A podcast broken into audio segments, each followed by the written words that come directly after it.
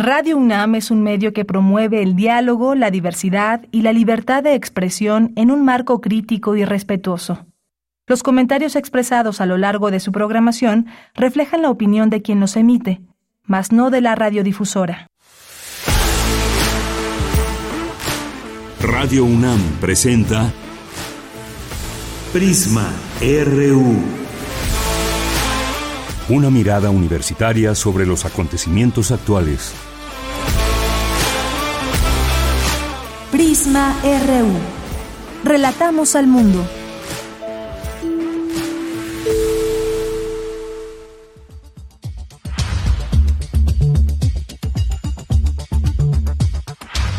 Muy buenas tardes, muchas gracias por acompañarnos aquí en Prisma RU en este lunes 10 de octubre del año 2022, arrancando esta semana juntos con esta temperatura un poco baja que ya empezamos a sentir aquí en la Ciudad de México en estos días, un fin de semana algo con algunas temperaturas que fueron hasta los 12 grados, en la tarde 20, bastante agradable, pero cuando no sale el sol así se siente un ambiente un poco frío aquí aquí en la Ciudad de México, no así en otras partes del país. Claro, como sabemos, en México pues hay todos los climas, incluso eh, cuando aquí tenemos frío, en el sur puede haber muchísimo calor, las vacaciones para muchos que hacen en esta época, que es cuando hay temporada baja y los precios son mucho mejores, aunque bueno, pues muchas veces solamente eh, con, por las vacaciones que tienen eh, muchos y muchas estudiantes, pues puede ser solamente en las temporadas altas. Una con cinco minutos, el día de hoy tenemos varias informaciones que compartir con ustedes. Vamos a seguir hablando de este hackeo de Guacamaya, los eh, Guacamaya Leaks que se han eh, dado a conocer distintas informaciones que se van analizando poco a poco por parte de algunos periodistas, algunos medios de comunicación. ¿Cómo va esta toda esta información? ¿Qué análisis deriva de todo esto?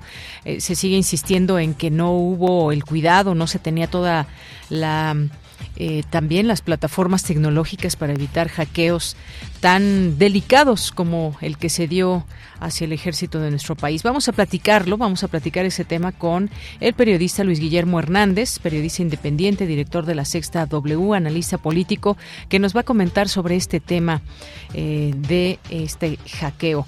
Vamos a tener también otra entrevista sobre, hoy es el eh, hoy es el Día Mundial de la Salud Mental en este 2022 que nos eh, resta eh, reflexionar sobre el tema, este Día Mundial que se conmemora todos los 10 de octubre y que uno de los objetivos es el de recordar que la salud de cada individuo es la sólida base para la construcción de vidas plenas y satisfactorias.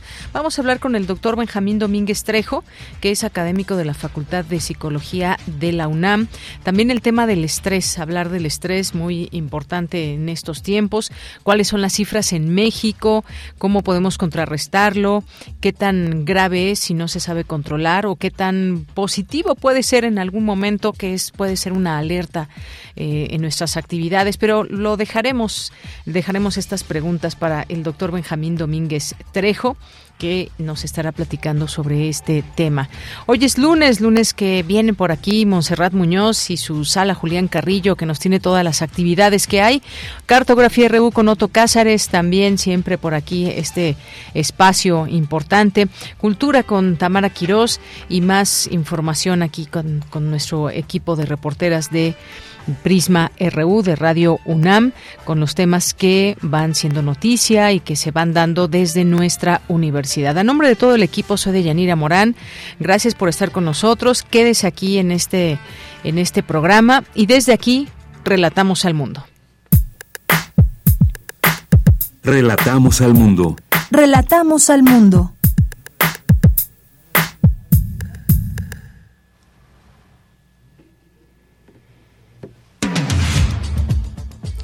Una de la tarde con ocho minutos en información universitaria. En el contexto de la pandemia, la población estudiantil en todos los niveles tuvo más preocupaciones y problemas que el resto de la población, señaló María Elena Medina Mora, directora de la Facultad de Psicología de la UNAM.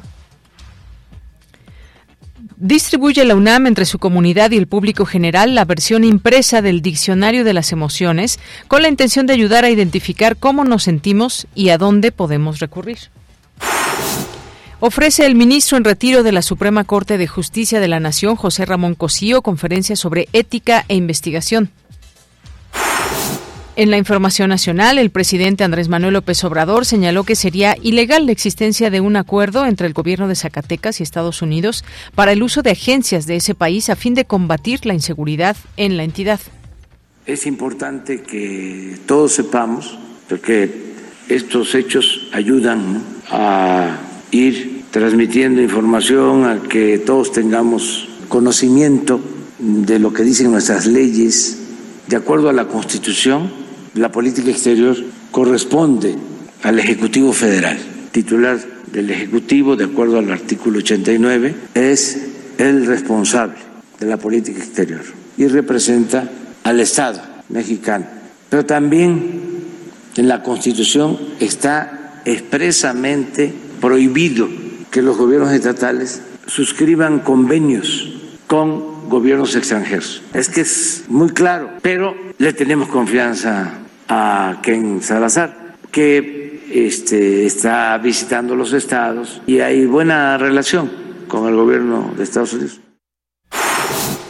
Eh, la voz del presidente Andrés Manuel López Obrador sobre este tema. Y durante agosto de 2022 ingresaron a México cerca de 3.092.624 turistas internacionales, de los cuales 85.2% lo hizo por vía aérea y el restante 14.8% por vía terrestre.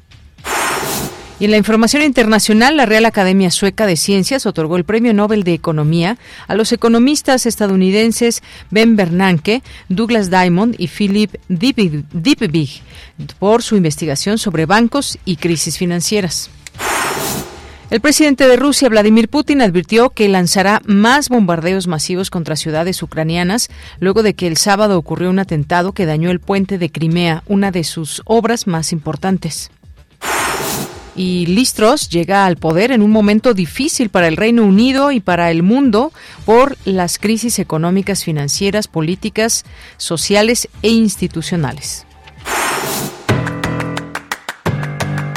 Hoy en la UNAM, ¿qué hacer? ¿Qué escuchar? ¿Y a dónde ir?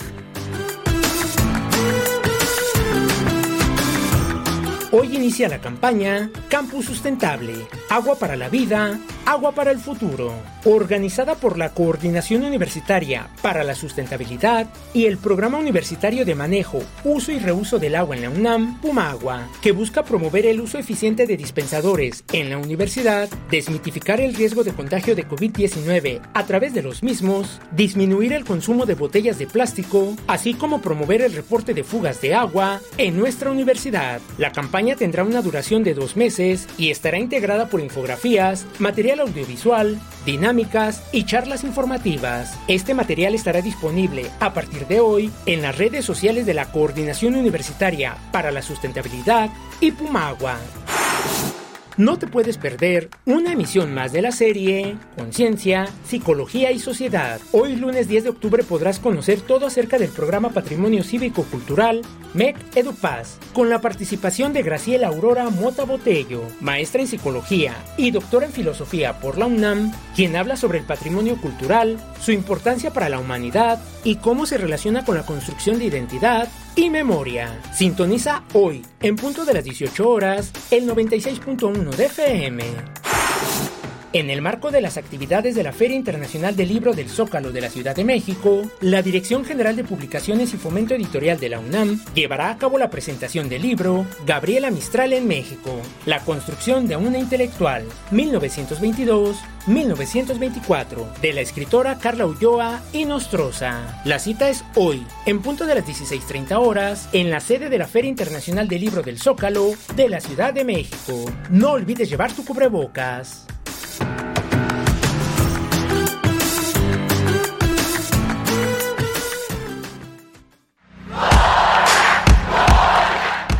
Campus RU.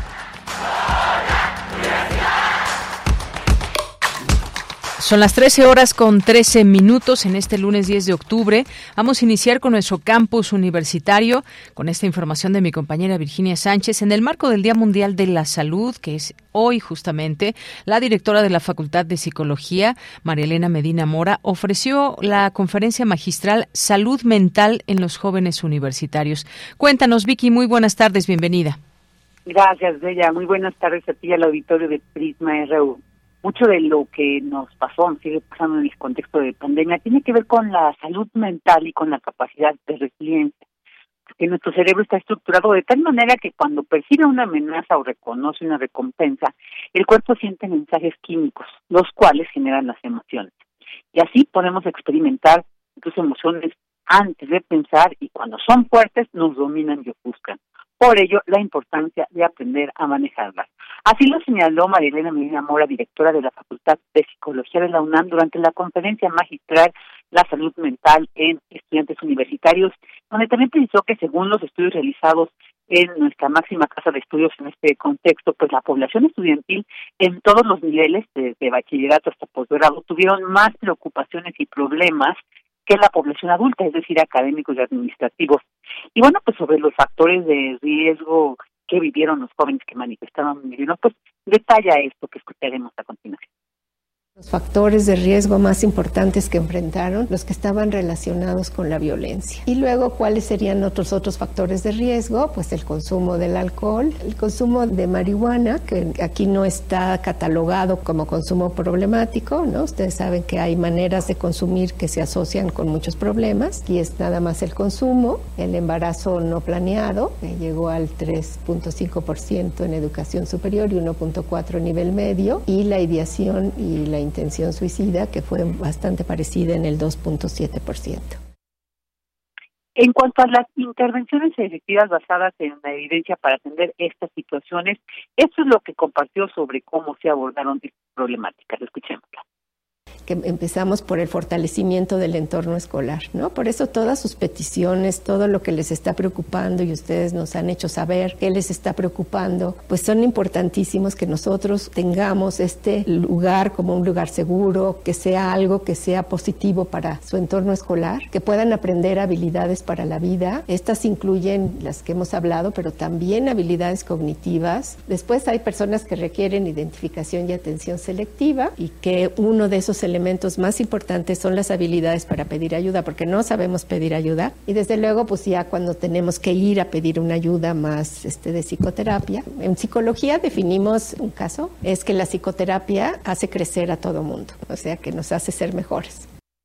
Bueno, también la experta precisó que entre marzo del 2020 a febrero del 2021, la UNAM impartió en ese año 29.258 servicios de atención psicológica. Asimismo, bueno, pues ofreció muchos de los links, muchos de estos espacios que la UNAM sigue ofreciendo para pues seguir acompañar esta atención y este control de las emociones. De ella, esta es la información. Vicky, muchas gracias y muy buenas tardes. Buenas tardes y ya estaremos hablando de este tema también a más eh, con más detalle el Día Mundial de la Salud luego de esta también eh, conferencia magistral que ofreció la directora de la Facultad de Psicología. Cifras en México y, algunas otras cosas que retomaremos más adelante. Vamos ahora con Dulce García. Destacan en la UNAM la importancia de las emociones. Qué tal Dulce muy buenas tardes. Así es, Yanira. Muy buenas tardes a ti en auditorio. De Yanira, en el marco del Día Mundial de la Salud Mental, la UNAM llevó a cabo la presentación del proyecto Diccionario de las Emociones, que se ha difundido a través de televisión y de radio y que se ha traducido al inglés y ha llegado a lugares como Sudáfrica.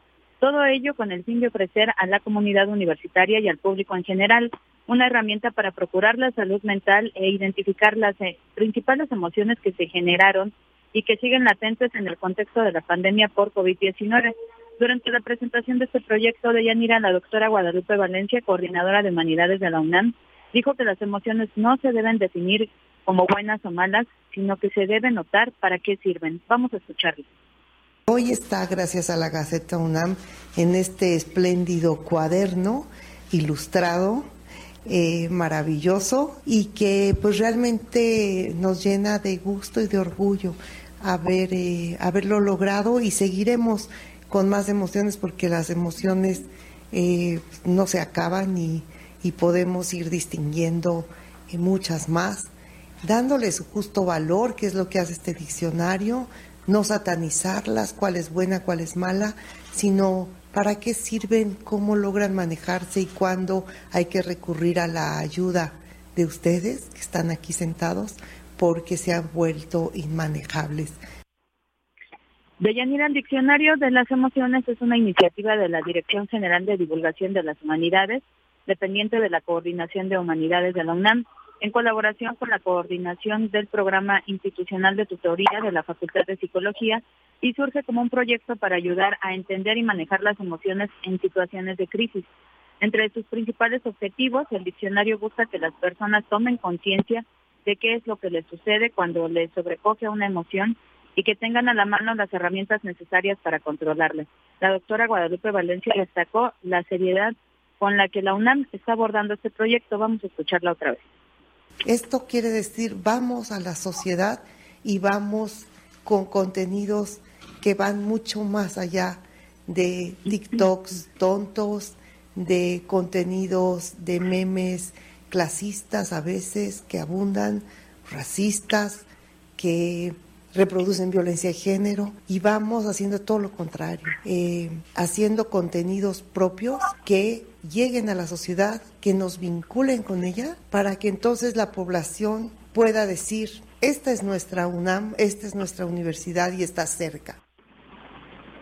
Y bueno, Deyanira, decir que a través del diccionario de las emociones también se busca sensibilizar a las y los universitarios para que recurran a solicitar apoyo profesional cuando su estado emocional empiece a afectar su salud mental o sus relaciones sociales. También comentar ya por último que este diccionario se está distribuyendo ya entre la comunidad universitaria. Es la información. Dulce, muchas gracias y buenas tardes. Gracias a ti, muy buenas tardes. Bien, ahí la importancia de las emociones. Vamos ahora con Cindy Pérez Ramírez y en un momentito más porque inició el primer ciclo de conferencias sobre ética en la investigación, la investigación ética, moral y derecho. Este ciclo de conferencias que en un momento más Cindy Pérez Ramírez nos va a dar cuenta de ello y bueno, pues también ya ya está en la línea telefónica. ¿Qué tal Cindy? Adelante, buenas tardes. ¿Qué tal, Deyanira? Muy buenas tardes. Es un gusto saludarte con la conferencia magistral del ministro en retiro de la Suprema Corte de Justicia de la Nación, José Ramón Cosío, dio inicio este ciclo organizado por el Instituto de Investigaciones Sociales de la UNAM. En el evento, Cosío señaló que el derecho recoge las reflexiones que se están haciendo sobre la situación moral que se esté dando en un determinado momento me estoy preguntando si estoy recogiendo bien o las prácticas familiares o las prácticas personales, por seguir solo con este ejemplo en este momento, sino me estoy preguntando si la manera en que el derecho recoge ciertas prácticas o no, satisface o no ciertos valores, ciertos estándares, ciertos principios de una determinada reflexión sobre eh, el comportamiento humano. Y en muchas ocasiones eh, esto es uno de los temas centrales que se presenta en el ejercicio jurídico cotidiano. El ministro en retiro dijo que la moral y la ética de Yanira son temas eh, de los que la ciencia jurídica no se puede ocupar. Si nosotros hacemos un ejercicio bastante autorreferente de ver cuáles son las maneras en las que las normas se producen y cuáles son las relaciones de jerarquía con las normas que nosotros mismos hemos identificado como superiores. Y dejamos todavía, todavía se le siguen llamando, yo creo que es un gran error, pero en fin, esto estoy hablando no de lo que yo creo, sino de lo que más o menos está dando, como disciplinas auxiliares, como métodos complementarios, estos de la sociología jurídica, para tratar de explicar qué es lo que se da en, el en términos de la relación entre derecho y moral o filosofía jurídica para tratar de explicar cuáles debieran ser las relaciones que se dan entre el derecho y la ética o el derecho y la moral. Yanira, pues bueno, estas fueron algunas de las reflexiones de este primer ciclo de conferencias sobre ética en la investigación, ética, moral y derecho, que se van a estar realizando en tres sesiones hasta el mes de noviembre. Este es el reporte. Muy bien, gracias Cindy. Buenas tardes. Muy buenas tardes. Bien, continuamos. Nacional RU.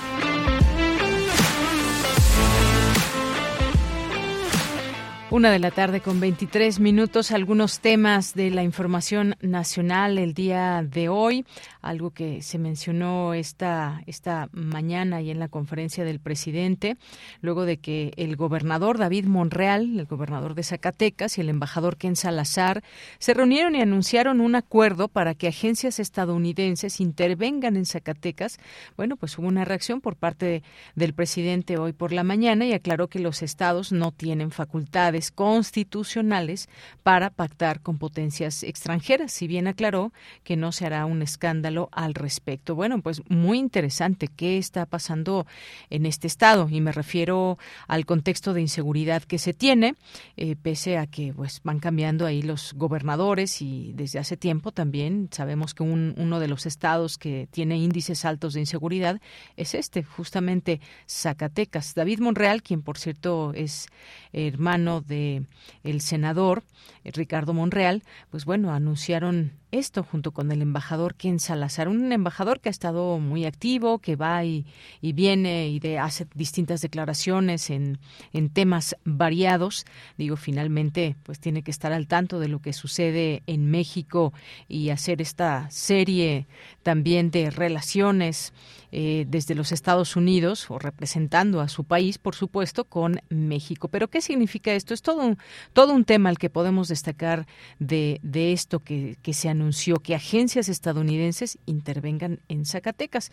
Lo que dijo el presidente eh, fue que eso no se suscribió, no está aceptado por las partes y entonces no es un hecho. Es que a veces no se conocen bien las leyes o como había la mala costumbre que antes se metían sin pedir permiso para nada, quedan esas inercias. Es lo que dijo durante su conferencia al respecto de este plan anunciado por eh, David Monreal.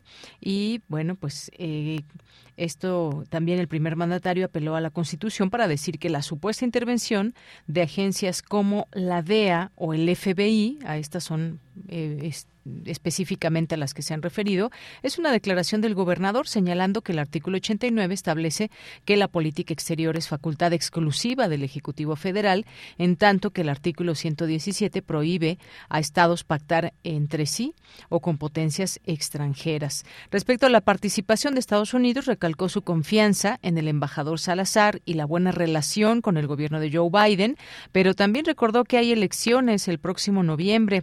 Es parte de lo mismo, es la temporada, entonces se declaran cosas, pero no pasa a mayores si no hay nada escrito o convenido, es lo que expuso. Pues como digo, interesante que se hagan estas declaraciones, hasta dónde son anuncios solamente, pero no, eh, digamos, no un documento que avale todo esto, que esté signado por tanto por Ken Salazar o alguien representante del gobierno de Estados Unidos y el gobierno de Zacatecas. Bien, en otras informaciones, el presidente López Obrador afirmó el día de ayer, domingo, que la refinería Madero en Tamaulipas procesa ya 105 mil barriles diarios de petróleo. Eh, dijo que fue el año pasado cuando se modernizó esta refinería en la ciudad de Madero tras invertir 8 mil millones de pesos y este domingo realizó una visita de inspección a esta refinería acompañado del gobernador de Tamaulipas, Américo Villarreal. A través de sus redes sociales, el presidente compartió fotografías de esta, de esta visita que hizo allá a Tamaulipas. Necesita mantenimiento también, es lo que se da a conocer. El Sistema Nacional de Refinación tiene seis refinerías, Cadereyta en Nuevo León, Madero en Tamaulipas, Salamanca en Guanajuato, Tula en Hidalgo, Minatitlán en Veracruz y Salina Cruz en Oaxaca. Y en conjunto tiene la capacidad de procesar 1.615.000 barriles de crudo. Esta es aproximadamente la capacidad máxima de las plantas. Sin embargo, por diversas razones, diversas razones, los técnicos nos, eh, nos eh, explican, explican que la realidad que Pemex es que Pemex ha operado la infraestructura con solamente un millón trescientos mil barriles por día. Pues hay algunas cifras en torno a estas refinerías. Y en otros, en otros temas también, eh, la pensión de bienestar. Confirman que adultos mayores recibirán casi cinco mil pesos para el siguiente año, que son, eh, desde el gobierno dicen, buenas noticias para los adultos mayores beneficiados con el programa Pensión del Bienestar, ya que luego de su último pago podrían recibir un aumento de hasta 25% a partir del siguiente año. Importante mencionar que este es un apoyo que se le da a los adultos mayores de 65 años o más a través de un pago que se otorga de forma bimestral y actualmente hay 10 millones de personas inscritas. Pues se da a conocer también esta información de aumento en esta en esta pensión. Y bueno, eh, continuando con estos temas, eh, recientemente que pues se informó de la salida de Tatiana Cloutier de economía y cuáles fueron las verdaderas razones, pues no no sé, no no hay más de lo que ha dicho ella propiamente. Eh, que pues había ya no podía aportar más a este proyecto pero que se pasaba al lado de las porras echándole porras a la a la 4T eh, pues no había no había ya posibilidades de que aportara más a este proyecto. Y Raquel Buenrostro pues asumió ya formalmente la Secretaría de Economía y todo lo que viene han salido durante este fin de semana luego de que se hiciera este anuncio pues distintas eh, conjeturas o ideas de lo que puede ser el mandato al frente de Economía de Raquel Buenrostro y sobre todo pues también el trabajo que previamente ha hecho desde el SAT ella había estado al frente del SAT desde de enero de 2020, eh, tras la salida de Margarita Ríos Farjat, quien fue, como recordamos, elegida como ministra de la Suprema Corte de Justicia de la Nación. Pues sí, ya se irá viendo los eh, las, la huella o la marca que deje cada uno de los de las personas que van pasando en distintas secretarías. Una muy importante por supuesto esta de economía. En otras informaciones también, pues todo esto que se va conociendo de de los Edena Leaks, que en un momento estaremos platicando de ello, lo que se va encontrando, estos documentos que incluso pues muchos tienen esta marca de confidencial y lo que se va conociendo poco a poco. Haremos algunos algunos comentarios de qué es lo que se está descubriendo, dejando dejando ver a través de estas distintas filtraciones y este hackeo que que hubo y que se van dando a distintos medios de comunicación. Otra, una noticia que ayer también causó, digamos, cierta alarma o miedo es allá en las calles de Milpalta, en Ciudad de México, porque un comando armado, se ven personas en un automóvil, con armas largas. Eh, se registraron en cámaras de seguridad que captaron a un comando circulando por calles de San Antonio Tecomitl, en la alcaldía de Milpalta. Versiones apuntan que los hombres armados pertenecen al cártel de la familia. La información generó miedo entre la comunidad, que pidió extremar precauciones. Los sujetos expusieron abiertamente armas largas y luego grabaron un mensaje. Bueno, pues también importante analizar lo que está pasando aquí en nuestra Ciudad de México, lo que dicen las autoridades, la jefa de gobierno, que por cierto acaba de rendir su cuarto informe de gobierno el viernes pasado, que lo hizo ahí ante el Congreso eh, de la Ciudad de México, pero finalmente importante comentar estos reportes de la Policía Capitalina que incluso activó un operativo en la zona y como resultado de patrullajes de supervisión en distintas calles se localizó un vehículo con placas del Estado de México, una camioneta color gris sin placas eh, en abandono fuera de un predio donde las, eh, de los cuales se observaron diversos cartuchos de diferentes calibres y cargadores. Esto de qué nos habla en la Ciudad de México y en esta zona también pues ahí importante con las autoridades. Como sabemos, en la Ciudad de México pues de alguna manera se han controlado los índices de inseguridad, pero este tipo de situaciones nos pueden llevar a pues pensar que hay eh, operando distintos cárteles en algún momento, recordemos, se han negado aquí que exista esta operación de cárteles en la Ciudad de México y qué pasa después con los siguientes gobiernos.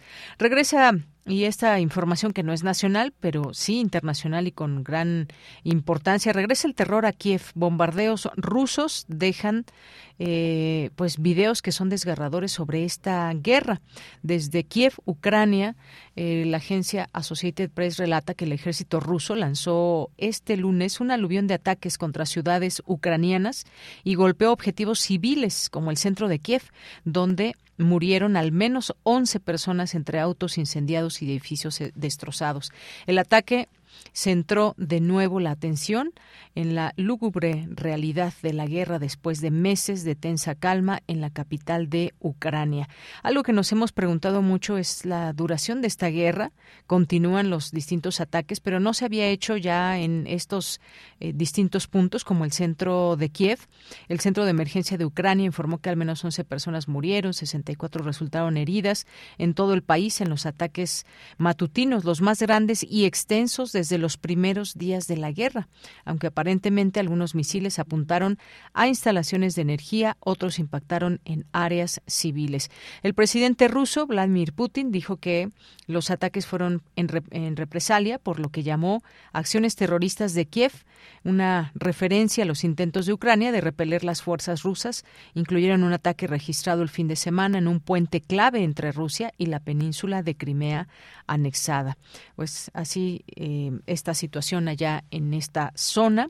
También Putin prometió una respuesta dura y proporcionada en caso de que Ucrania perpetre más ataques que amenacen la seguridad rusa. Pues vemos que se está en un momento de la guerra donde no se ve ni para cuándo puedan cesar estos, eh, estos distintos ataques, esta intensificación que hace Rusia y la reacción que pueda tener Ucrania, que sigue desde distintos, eh, distintas tribunas haciendo un llamado para que ya termine esta, esta, esta guerra y todo lo que conlleva, porque es eh, por supuesto, lo más lamentable, las bajas humanas, pero también toda esta infraestructura que con el armamento que se tiene se sigue destruyendo. Eh, edificios públicos, edificios privados, edificios eh, pues donde habitan personas comunes y corrientes y también, por ejemplo, esta comunicación de un puente el fin de semana. Pues parte de lo que está pasando, solamente parte en estos relatos que nos llegan desde distintas agencias para conocer un poco la realidad que apremia entre Rusia y Ucrania. Una con 35 minutos. Tu opinión es muy importante. Escríbenos al correo electrónico prisma.radiounam@gmail.com. Bien, ya estamos en este espacio de colaboración que tenemos cada 15 días con Luis Guillermo Hernández, que es periodista independiente, es director del medio La Sexta W del portal, analista político, periodista, doctorando en medios de comunicación y cultura, experto en medios, profesor universitario también. ¿Qué tal, Luis Guillermo? ¿Cómo estás? Buenas tardes.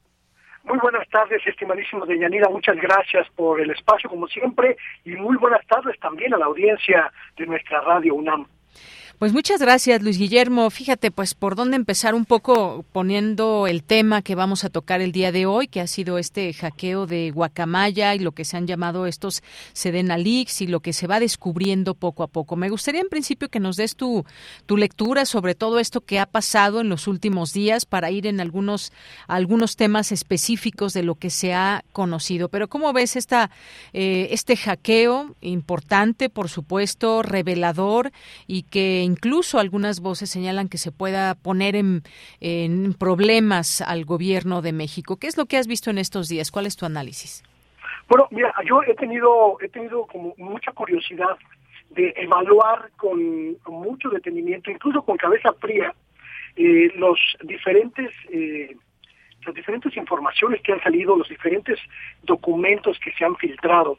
Y no dejo de sentirme un poco eh, llamémosle decepcionado de Yanira, porque si hay una histórica, como lo han manejado los, los eh, involucrados, una histórica eh, intervención cibernética en los en los archivos digitales de la Secretaría de Defensa Nacional Mexicana, como no se había visto pues prácticamente en toda la historia de esa corporación, de esa institución, uno esperaría eh, documentos verdaderamente reveladores, demoledores sobre una, una corporación, una institución que esencialmente ha sido siempre opaca, ha sido siempre renuente a dar a, dar a conocer sus, sus eh, documentos y sus partes informativos. Y yo hubiera esperado tal vez eh, revelaciones más contundentes, pero también eh, documentos que pudieran reflejarme mejor la esencia del ejército mexicano, esa esencia que quienes hemos cubierto la Secretaría de Defensa Nacional como reporteros, pues habíamos pues eh, colocado en una posición, diría yo, hasta misteriosa, hasta siniestra, y en realidad, pues los documentos que se han conocido dan cuenta de una corporación profundamente burocrática, profundamente amarrada o arraigada a una estructura vertical de información, de, eh, de organización, que muy poco se parecería a ese ejército siniestro, a ese ejército, eh, pues digamos, oscuro que habíamos imaginado. Eh, yo no he encontrado hasta este momento, Yanira, ningún documento de todos los que han revelado los diferentes medios de comunicación relacionados con este hackeo, pues alguna información que me haga pensar que el ejército mexicano es una institución peligrosa, una institución oscura, siniestra, una institución que podría poner en jaque la democracia mexicana. Y lo que sí creo y lo que sí veo como evidente es que a la Secretaría de la Defensa Nacional le hace falta una muy buena actualización de dinámicas y estructuras organizativas. Hasta ahora es lo único, digamos, importante que desde mi punto de vista ha revelado este saqueo. Bien, pues hay cosas eh, quizás para algunas personas también eh, en todo este análisis, Luis Guillermo, que pueden resultar eh, muy fuertes. Y me refiero, por ejemplo, a esto que sale hoy, específicamente lo estoy tomando de proceso, dice el hackeo, revela narcogobiernos en Estado de México, Jalisco, Morelos, Guerrero y Veracruz. Esta información robada por este colectivo Guacamaya a la Sedena reporta que la delincuencia organizada acuerda reuniones y pagos con funcionarios municipales, estatales y federales. De los reportes hackeados destacan hasta el momento los que involucran con el narcotráfico a funcionarios de Tabasco. En principio, bueno, podríamos hablar también de este colectivo Guacamaya, en principio que también sería muy importante, cuál es el interés eh, que han llevado a cabo en distintos eh, países cuál es interés hacia los gobiernos que hackean. Por la otra, pues también está la, mm, cuestionar eh, quizás eh, en este caso las eh, formas tecnológicas que tendría o debería de tener instituciones como esta o la Sedena, por ejemplo, para que no pudieran entrar a sus documentos. Pero finalmente estos estas revelaciones que se hacen, algo que el narcotráfico desafortunadamente tan em, pues un problema tan grave que hay en nuestro país y nos y digo como diría el presidente no es nada nuevo saber que hay muchos funcionarios que en ocasiones se coluden con el narcotráfico y es así como extienden sus redes, pero el que se ponga nombre y apellido quizás es lo es lo más grave. ¿Cómo ves tú todo esto? A mí, a mí me, gustaría muchísimo eh, comentar con la gente una cuestión que he identificado en este hackeo, que es muy importante desde mi punto de vista, eh, explicar. El, ejército mexicano tiene un conjunto de, de instituciones o de organizaciones o de oficinas que están encargadas de la recopilación de información. Y él, por lo que he leído hasta ahora, no tengo acceso al documento, al saqueo completo, sino solo a lo que algunos colegas periodistas me han compartido. Y hasta ahora lo que he notado de Yanira, que es algo bien importante, es que el hackeo ocurrió principalmente en las estructuras administrativas de la es decir, comunicación social, la Dirección General de Información, en, las áreas, perdón, del secretariado y subsecretariado de la dependencia, pero yo no he encontrado ningún documento originado en la estructura de, investigación de la Sedena que se llama la sección segunda, que es todo un una, toda una corporación militar encargada de la investigación, digamos, eh, secreta, si le podemos llamar de alguna manera, de toda la investigación relacionada con la seguridad nacional, de toda la información relacionada con los asuntos más delicados de la seguridad interna de nuestro país y me parece que tiene que ver con lo que algún, alguna fuente de la Severa me comentaba, que se pudo quizá hackear toda la toda el área pública de la Sedena, pero no eh, la que resguarda la información más delicada y más importante de esa corporación y que por eso en la Sedena no había preocupación por este hackeo. Y hasta ahora, todo lo que hemos visto, pues me da la impresión de que es efectivamente cierto esto que me comenta la fuente, que los hackeos en realidad no afectaron digamos, la estructura neurálgica de la Secretaría de la Defensa Nacional, sino las áreas administrativas en donde realmente la información no llega a ser tan delicada. Estos informes relacionados con, con eh, la penetración del narcotráfico en las diferentes estructuras municipales, pues forman parte de los, valga la redundancia, partes informativos que los diferentes batallones, los diferentes cuarteles eh, suministran prácticamente diario a las estructuras de la defensa nacional y son una evaluación a partir de la observación que hacen los propios los propios encargados de los diferentes regimientos, los, diferentes eh, batallones, sobre la realidad en su entorno. Y me parece que tienen el valor de pues la observación que hace una corporación como esta de la realidad inmediata, pero que también confirman lo que muchos ya sabíamos, que una buena parte de los territorios del país, principalmente en zonas muy importantes como el centro del país, en la, alrededor de la capital de la República, en la zona norte como en, Tamaulipas, Veracruz, en Chiapas, en Chihuahua, es decir, en diferentes regiones del país, el crimen organizado, no solo el narcotráfico, no solo el narcotráfico, sino también otros, eh, otras manifestaciones del crimen organizado, penetraron a las estructuras gubernamentales. Y esto se sabe prácticamente desde hace 10 años. Entonces me parece que sí es importante, muy, muy importante, no demeritar el impacto que tiene este hackeo, pero tampoco sobredimensionarlo, porque en realidad, estimado Yanira, creo yo que hasta este momento la revelación más importante que hemos tenido es el hackeo mismo y no el contenido de los expedientes. Bien, pues Interesante este comentario que haces. Ahora yo voy con algo también, esto que decías, que tanto se pueden exponenciar ciertas informaciones. Aquí también cabe, quizás te pregunto, la interpretación eh, de esta información que se va conociendo, cuál es la información dura y cómo se da a conocer, porque no todos los medios de comunicación tienen acceso a estas eh, filtraciones. Hay un proceso también que se debe de seguir para poder acceder a estos documentos. Eh, ¿Qué tanto puede afectar además al, al gobierno en este sentido con todo lo que se va conociendo? Está, por ejemplo, bueno, antes de pasar con ese tema donde también se habla de que hubo un plan para eh, que buscó asesinar al presidente, pero ¿cómo ves este tema de la interpretación de cuáles eh, pueden ser esos intereses oscuros, hay que decirlo, de este grupo de, de Guacamaya?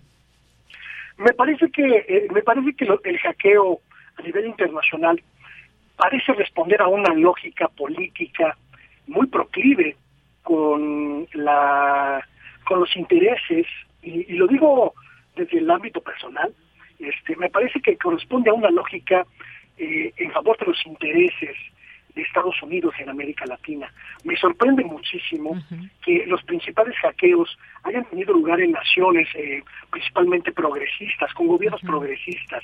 Esto de entrada pues ya me da pues una, una perspectiva, digamos, parcial de los objetivos de este grupo, que no de mérito, insisto, de ninguna manera quiero condenar o satanizar, sino que simplemente me sorprende eso. Me hubiera gustado ver, por ejemplo, eh, pues eh, hackeos en el propio en la propia dinámica de Estados Unidos. Digo, pues me, hubiera gustado entender eh, desde esta perspectiva pues lo que para Estados Unidos significa América Latina. En el caso mexicano, específicamente en el caso mexicano, a mí me sorprende mucho también que a lo mejor la revisión ha sido así, pero me sorprende no encontrar información del gobierno del presidente Enrique Peña Nieto, por ejemplo, que es el, es el gobierno inmediato anterior a este, donde la participación del ejército mexicano en tareas de espionaje abierto, en tareas de investigación camuflada y no, pues estuvo pues ampliamente documentada. Pero también hay algo que me sorprende mucho, y es el hecho de que todos los documentos que hasta este momento se han conocido giran en torno, o al menos la gran mayoría, giran en torno de las actividades del presidente López Obrador. Y eso es algo que me parece por lo menos extraño, habida cuenta de que la Secretaría de la Defensa Nacional tiene ojos en prácticamente todo el territorio nacional y podría, si a esas vamos en términos de revelaciones, podría ayudarnos a entender cómo funcionan los gobiernos estatales en su relación con el crimen organizado y con las estructuras delincuenciales de sus territorios. Y eso no lo hemos visto y quizá no lo veamos, concentrados como están los principales medios que han tenido acceso a estos documentos, pues en una especie, diría yo, de campaña alrededor de la figura del presidente López Obrador. Bien, pues sí, un comentario también muy interesante sobre todo esto, porque uno se pregunta quiénes fueron los responsables de llevar a cabo esta, este hackeo, y pues es este grupo, ahora sabemos, Guacamayo, un grupo de activistas centroamericanos que se definen como la naturaleza y que compartieron distintos documentos y, entre pues uno de los periodistas o el medio para el que trabaja, pues fue este de Latinus. Se trata de un grupo también cuyo principal objetivo, hasta donde sabemos, ha sido revelar información del ejército en Chile, aunque también han realizado filtraciones en los servidores del ejército del Salvador, Perú, Colombia, por ejemplo. Y sí, qué tanto, qué tanta información eh, clave, importante, sensible para los distintos eh, gobiernos. Se habla incluso dentro de estas filtraciones, Luis Guillermo, que este grupo, un grupo, eh, este grupo delincuencial estuvo detrás del plan que buscó asesinar a AMLO y se, y se habla de que, según estos documentos filtrados en el hackeo de Guacamaya, se había unido una presunta banda criminal para asesinar al mandatario mexicano tras meterse con quien no debía. Y bueno, pues ahí algunas informaciones. Un grupo de guachicoleros que pretendía presuntamente acabar con la vida del presidente. Y aquí uno se pregunta qué tan válido podemos dar estas informaciones, eh, cómo saber que realmente pues son documentos también eh, reales y que pues bueno digo se vale dudar en todo esto no no dudo tampoco que sean hackeos y documentos que sean oficiales que se pueden eh, llegar hasta ellos, pero por la otra, pues siempre válido preguntarse hasta dónde y cómo y, y cómo saber si todos estos detalles que se van conociendo, pues son parte de esta realidad. A mí, a mí me, me, me llama mucho la atención que esta estructura de Guacamaya eh, haya elegido o haya designado o le haya avisado primero a Latinos, porque de entrada esa decisión ya colocó estas filtraciones en un carril, eh, estimado de Yanira, en el que la veracidad está en entredicho prácticamente desde el origen. Decía, decía McLuhan que el medio es el mensaje y el medio, latinos, un medio que hemos identificado, hemos ya analizado aquí como poco público en cuanto a sus investigaciones, como poco profesional a la hora de realizar realmente investigaciones profesionales serias, eh, plurales, objetivas o por lo menos equilibradas. Y eso me parece que de entrada fue un error garrafal en esta estrategia de dar a conocer el hackeo en México porque ya le pone pues muchos alfileres de incredulidad a la información. Hay un segundo elemento que me parece sumamente importante, el hecho de que los principales ejércitos de América Latina, que son el ejército argentino y el ejército brasileño, no hayan sido en este ataque pues intervenidos o al menos abiertamente saqueados por este corporativo.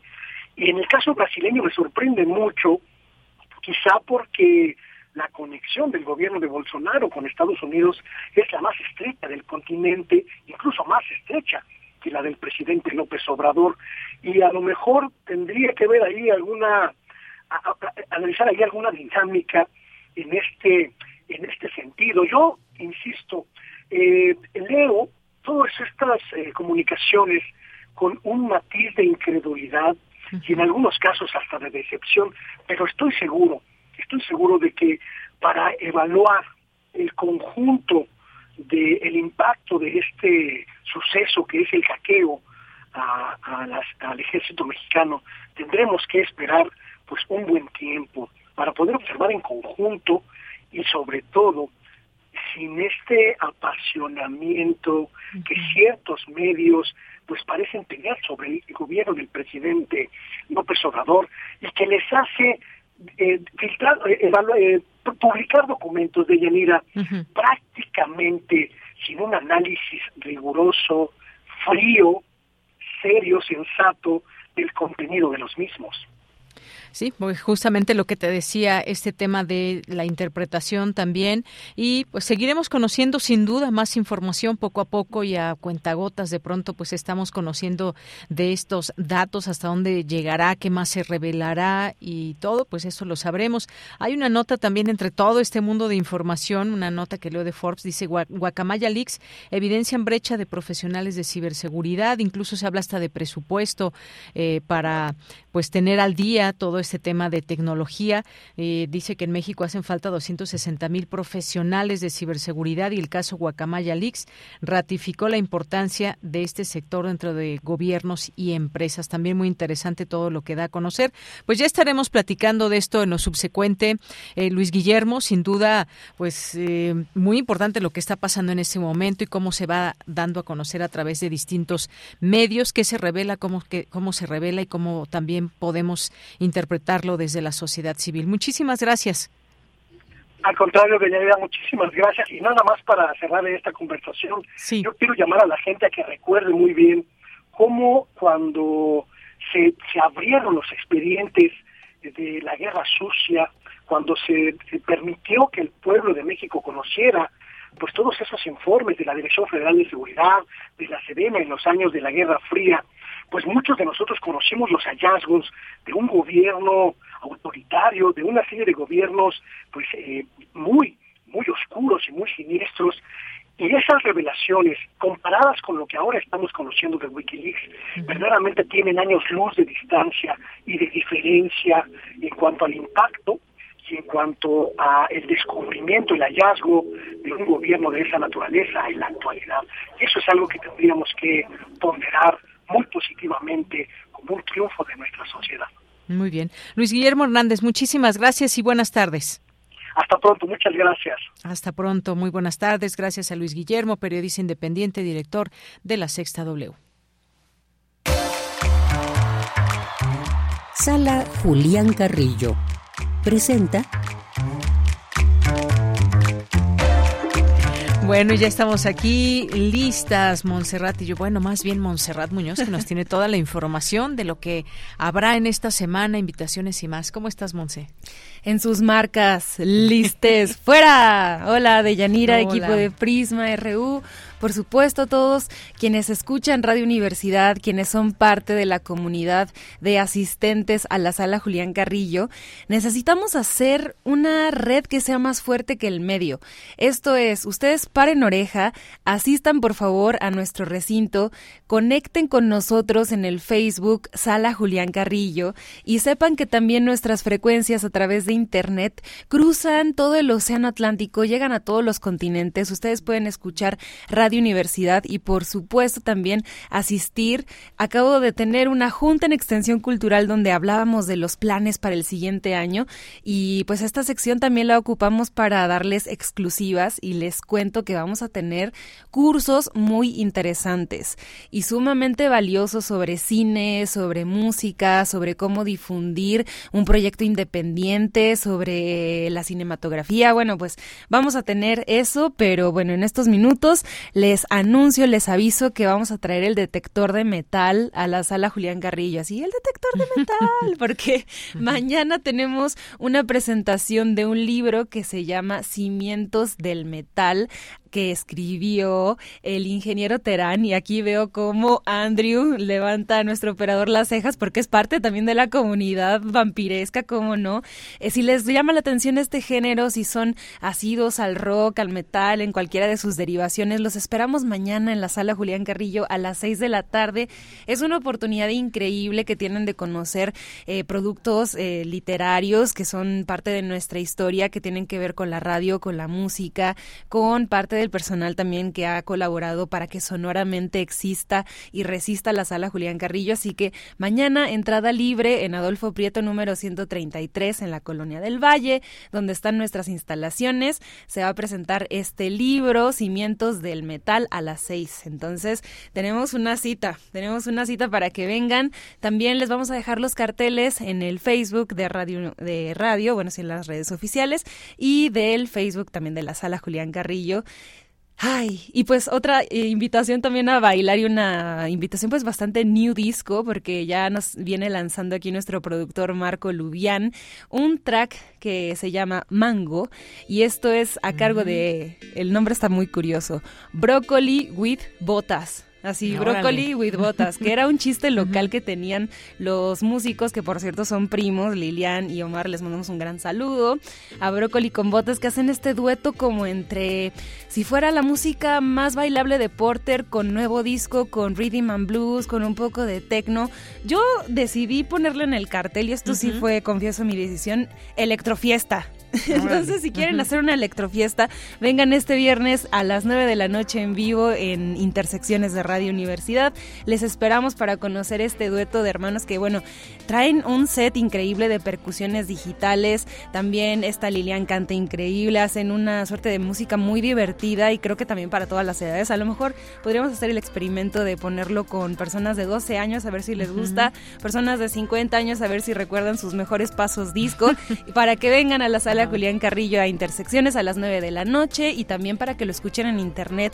No importa si en Holanda son las 4 de la mañana. Ustedes, por favor, póngale ahí viernes a las 9 y asistan que es entrada libre. Entonces, vamos a hacer este de boca en boca que va a ser más bien un de oído a oído para convencerlos a ustedes. Síganos en redes oficiales y por supuesto el siguiente lunes traemos más información exclusiva para ustedes. Por cierto, este miércoles viene marcado en el calendario como un día festivo, entonces pues la función de Cine Club nos la brincamos para la próxima semana. Me acabo de enterar, así que también ustedes. Bueno, pues muchas gracias, Monse, como siempre que nos invitas a, a danzar, a bailar, a escuchar. Muchas gracias, gracias. Brócoli and boots, ¿o cómo?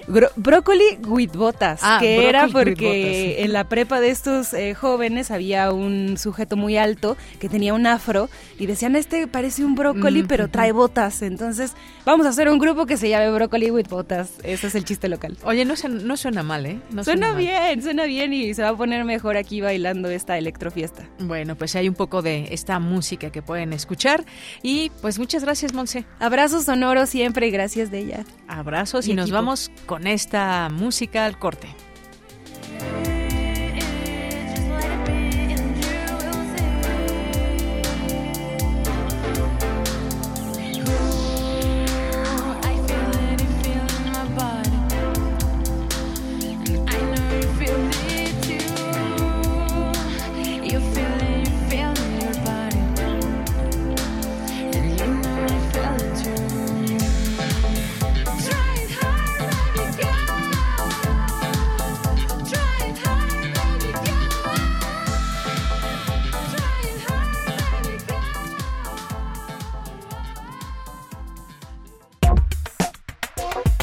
Opinión es muy importante.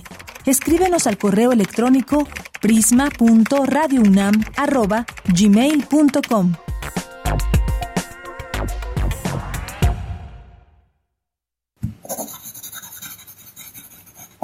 Un libro no termina con el punto final. No es solo la escritura y la corrección.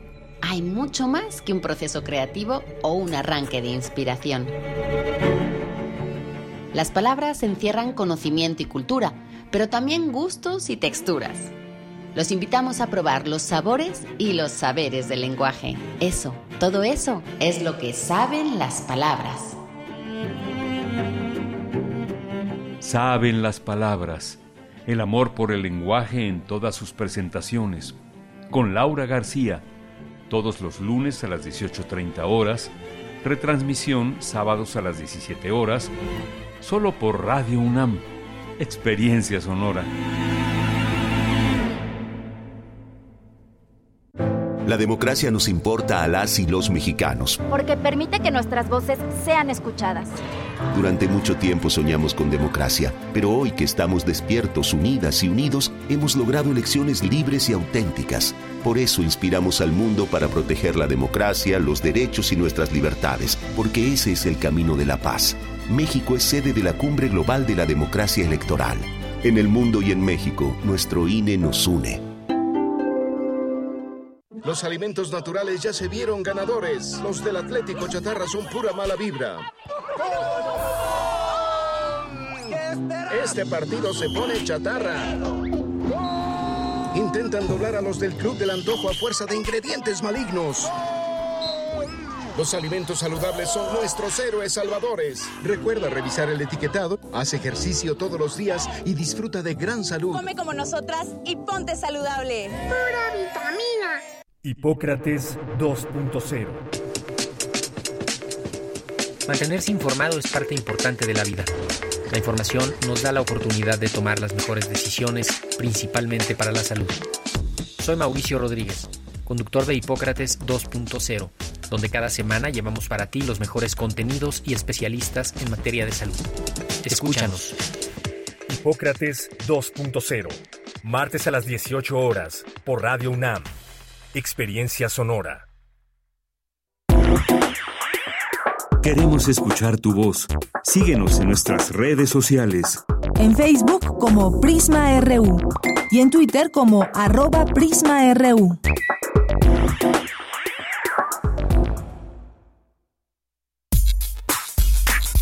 Prisma RU. Relatamos al mundo.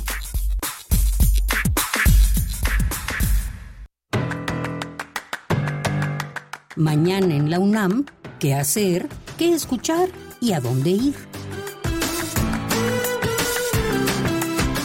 El Seminario Universitario de Sociedad, Medio Ambiente e Instituciones de la UNAM te invita a participar en el certamen Así se ve el agua en México 2022 que busca documentar de manera colectiva lo que sucede en torno al vital líquido antes de llegar a los usuarios y consumidores. Participa enviando tus fotografías antes del 15 de octubre. Se otorgarán becas para las imágenes seleccionadas con las que se busca realizar una exposición y un libro. Consulta las bases de la convocatoria que se encuentran disponibles en el sitio oficial y las redes sociales del Seminario Universitario de Sociedad, Medio Ambiente e Instituciones de la UNAM. Recuerda que esta es la última semana de transmisión del programa especial Festival Cultura UNAM, espacio radiofónico dedicado a difundir las diversas actividades de teatro, ópera, cine, danza, música y literatura de dicho festival, que busca posicionarse como uno de los proyectos culturales más importantes de la Ciudad de México. El programa especial del Festival Cultura UNAM se transmite de lunes a viernes a las 17 horas por el 96.1 de FM.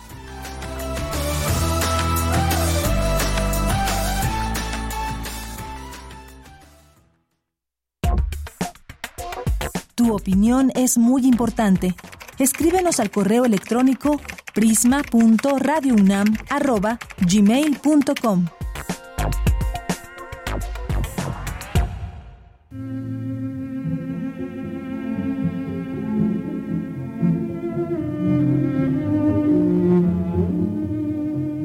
Que 30 años de muerto tienes, che amigo, dicen. Que encontraron un cadáver dicen, que te convertirán en héroe a punta de homenajes, dicen, que llegó tu momento de caer como el muro, dicen, que te lanzan de Bolivia y de América firme, dicen, que solo la terquedad de Cuba te contiene, dicen, que se acabó la historia, que ganaron, que no hay nada que hacer, dicen. Pobres, pobres huérfanos de ideales y de sueños, enanos de la bolsa y la ganancia, modernos de la globalización y libres solo del mercado, demócratas del voto y de partido nada más, obsoletos de humanidad. No saben, ignoran o temen saber sin diploma de posgrado que mientras la casi totalidad de seres humanos muera de enfermedades de la pobreza, que mientras al desamparado se le niegue el derecho a adquirir su pan con trabajo digno, que mientras la soberbia de los poderosos obliga a los pueblos a perderse y traicionarse, que mientras los buenos no cambien la solidaridad por la limosna, que mientras las minorías repelidas las marque una convención económica o social, y que por fin, mientras haya sueños, sensibilidad y belleza que no coticen en la bolsa, surgirá la utopía. Y tú, che amigo, vivirás como siempre has seguido viviendo. En el adolescente rebelde que pide cambios. En el pueblo engañado que vuelve a empezar la lucha una y otra vez. En los pobres triunfos de la democracia. En la maravillosa rebeldía de los más olvidados. En todos los que ofrecen lo único suyo, la vida, por un ideal, en los soñadores que luchan por la justicia y paz con dignidad en todas las trincheras cotidianas, el trabajo, la familia, la escuela, la pandilla, el grupo teatral, de música o de amigos. Y mientras tu alter ego Che, el Marcos, voz de los indígenas, diga a voz en cuello que trasciende mundos, para todos todo y para nosotros nada, Tú estarás, como siempre, donde los que tiran muros, para levantar otros que no te pueden alcanzar, en el corazón y la inteligencia de los oprimidos.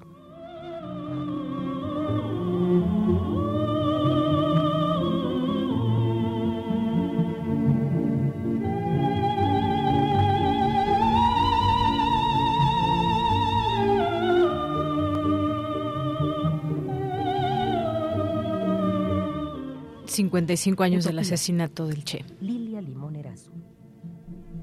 Gracias por esta lectura, Margarita Castillo.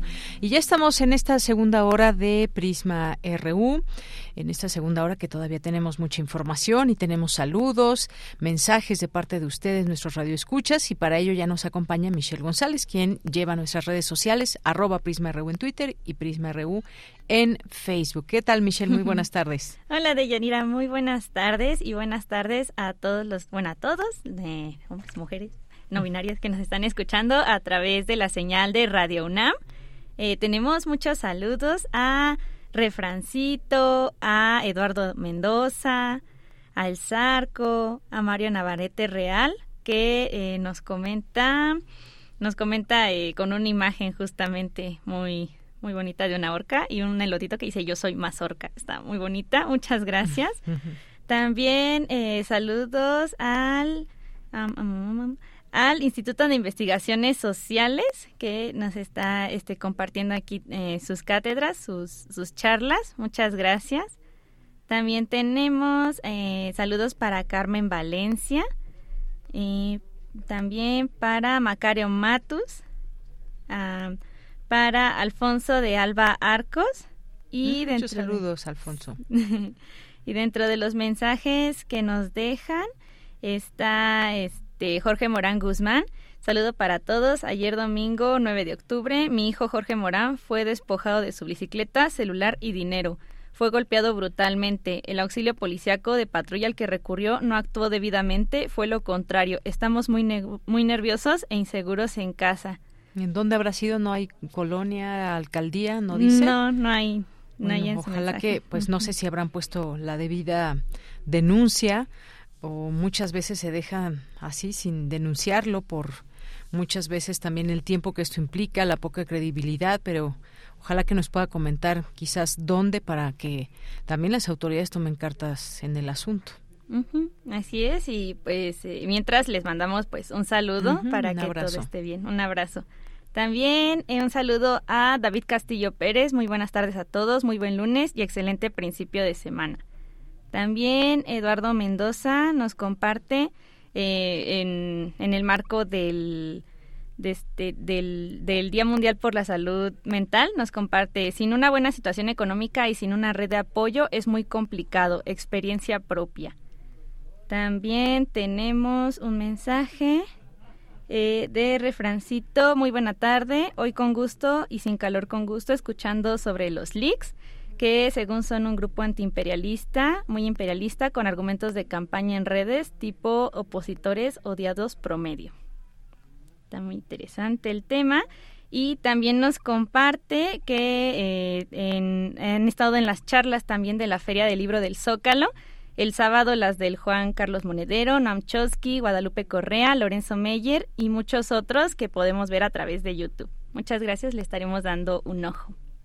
Claro, y además, bueno, quienes fueron, quienes han asistido y todavía restan también varios días de esta Feria Internacional del Libro ahí en el Zócalo Capitalino, muchas editoriales, muchos libros, presentaciones, eh, conversaciones muy interesantes también de, de nuestro acontecer, eh, también propiamente de los libros que se van presentando. No se la pierdan, es un abanico de posibilidades, de lecturas y de descubrirnos nosotros mismos a través de los libros y descubrir nuevas lecturas muchas veces va uno buscando un libro, pero los, los libros también siempre hay que dejar que nos encuentren a nosotros. Así que esta invitación también ahí para que asistan a la Feria Internacional del Libro del Zócalo. Sí, muy bonita tener unas citas ciegas con un libro. Es la mejor experiencia que podemos tener. También les dejamos saludos a Edgar Bennett en, en Twitter y en Facebook a CR Karen que nos está escuchando desde Cancún. Saludos y abrazos. Muy bien. Ara y que eh, Sarco Tecuani también le mandamos muchos saludos siempre por aquí. Aunque no siempre nos escriba, sabemos que nos escuchas. Muchas gracias y gracias a todas las personas que aquí están presentes. ¿Leíste este de César Soto Bresfelder? Mm, no, justamente lo estaba viendo. Ah, le, adelante. Eh, nos comenta que la extracción y acceso a los sistemas informáticos por terceros ajenos mediante el hackeo. Mm, lo probable ubicaron la librería y archivos específicos del presidente Andrés Manuel, lo cual un programador back-end en conjunto con otros usuarios lo ejecutan. Esto quiere decir que, bueno, para los que no sepan, un programador back-end quiere decir que está del lado del programa justamente, no, no de lo que nosotros vemos en pantalla, sino del código detrás que hace que funcione el programa. Ah, mira pues interesante conocer todo esto y hay un lenguaje detrás de todo, códigos y demás. Incluso las personas a las que se les ha hecho llegar los documentos hackeados no es tan fácil, no es nada más ahí te mando un correo ya, sino tienen que acceder de cierta manera y, y bueno, pues también habrá que tener mucho cuidado porque pues no sabemos, no tienen nombre y apellido estos estos hackers evidentemente y bueno, confiar o no confiar y hay un montón de cosas muy interesantes de cómo funciona todo esto más allá de lo que es propiamente pues un delito extraer información tan delicada, tan importante de un de un eh, gobierno. Muchas gracias, Michelle. Manti, hasta mañana. Hasta mañana, muy buenas tardes.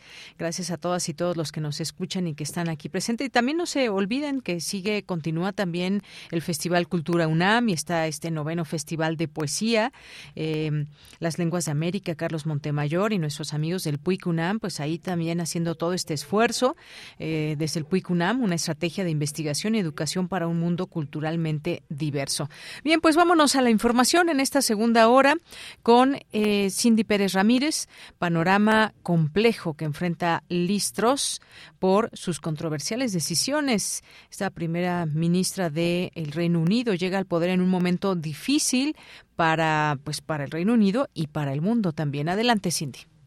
Deyanira, muy buenas tardes a ti y al auditorio. De acuerdo con el académico del Centro de Relaciones Internacionales de la Facultad de Ciencias Políticas y Sociales de la UNAM, José Joel Peña Llanes, aún es pronto para evaluar las medidas anunciadas por la primera ministra del Reino Unido, Liz Truss, respecto a reducir la tasa de impuestos y hacerla homogénea para diferentes niveles de ingresos o poner un límite anual al precio que pagarán las familias británicas por el gas y la electricidad. Sin embargo, su credibilidad está en al participar en el episodio ¿Quién es Liz del podcast Construyendo el debate realizado por esa entidad universitaria, el académico explicó que al igual que varios países de ese continente, Inglaterra enfrenta crisis energética producto del aumento de los precios y la disminución de su oferta por la agresión de Rusia a Ucrania y a que Europa, incluido Reino Unido, importa de la primera nación mencionada 40% del gas, 27% del petróleo y 46% del carbón Adicionalmente está la inflación, la cual genera que, por ejemplo, los precios de la energía aumenten hasta 80%. Y es que la primera ministra ha tomado medidas para recuperar los niveles económicos, como reducir la tasa de impuestos a 19% y hacerla homogénea para diferentes niveles de ingreso, eliminando al mismo tiempo tasas elevadas para las personas más ricas. Han sido criticadas pese al argumento que una tasa de impuestos baja propiciaría la inversión y el crecimiento económico.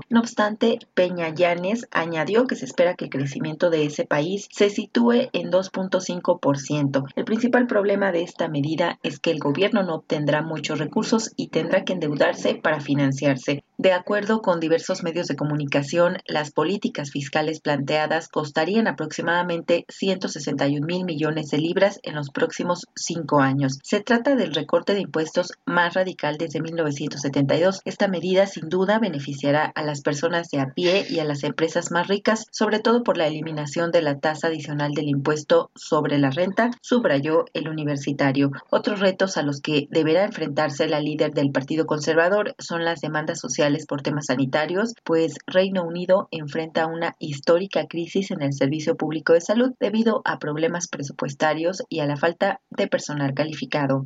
Esta es la información. Muy buenas tardes. Gracias, Cindy. Muy buenas tardes. Vamos ahora al reporte internacional a través de Radio Francia. Relatamos al mundo. Relatamos al mundo.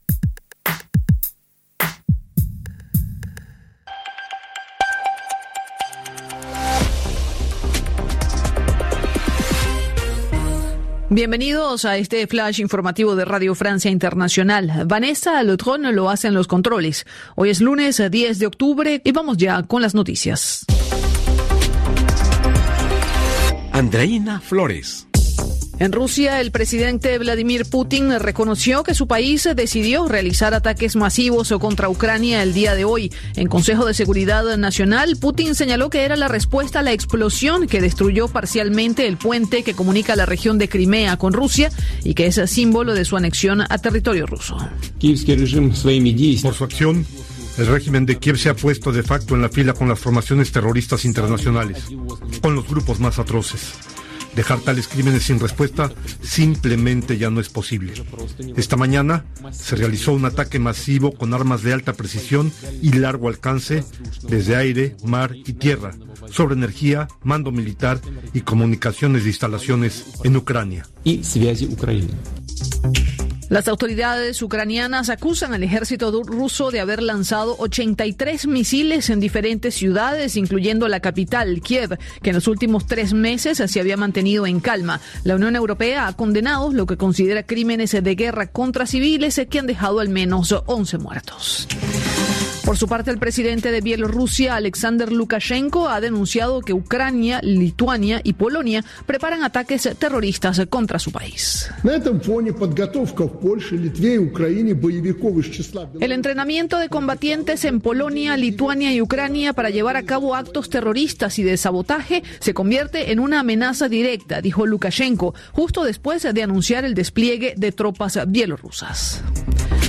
El premio Nobel de Economía fue otorgado hoy a tres expertos estadounidenses, Douglas Diamond, Philip Dubig y el expresidente de la Fed, Ben Bernanke, por sus contribuciones para explicar el rol de los bancos en la economía, en especial durante las crisis financieras.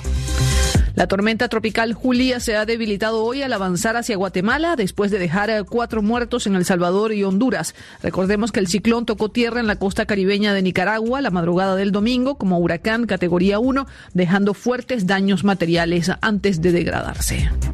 Y comienza hoy en Los Ángeles el juicio del ex productor de cine estadounidense Harvey Weinstein, acusado de abuso sexual, un caso que dio origen y fuerza al movimiento Me Too. Weinstein ya está cumpliendo una condena de 23 años de cárcel en Nueva York, luego de ser condenado por una serie de agresiones sexuales. Con esto ponemos punto final a este resumen informativo de Radio Francia Internacional.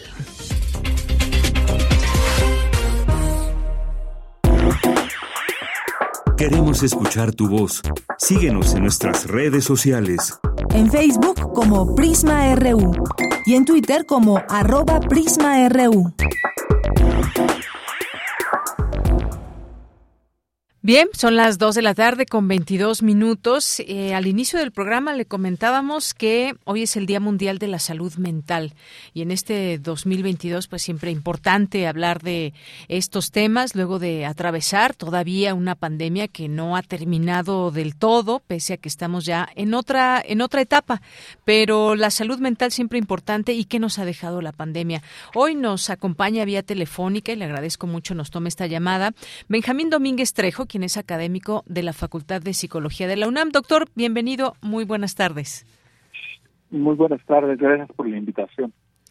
Doctor, pues en este Día Mundial de la Salud Mental siempre importante hacer un, un, recuento de cómo andamos, cómo nos sentimos en lo personal con toda esta situación. Y yo empezaría quizás preguntándole por qué, entre otras cosas que nos producen las situaciones eh, eh, intensas o situaciones como una pandemia, pues está el estrés. En primer lugar, es lo que, lo que es más eh, pronto que sentimos, el estrés de infectarme, el estrés de no poder superar una enfermedad y ante muchas otras cosas. Pero ¿por qué se produce el estrés en, en las personas? Hablando de este tema del Día Mundial de la Salud Mental, pero centrándonos en el estrés.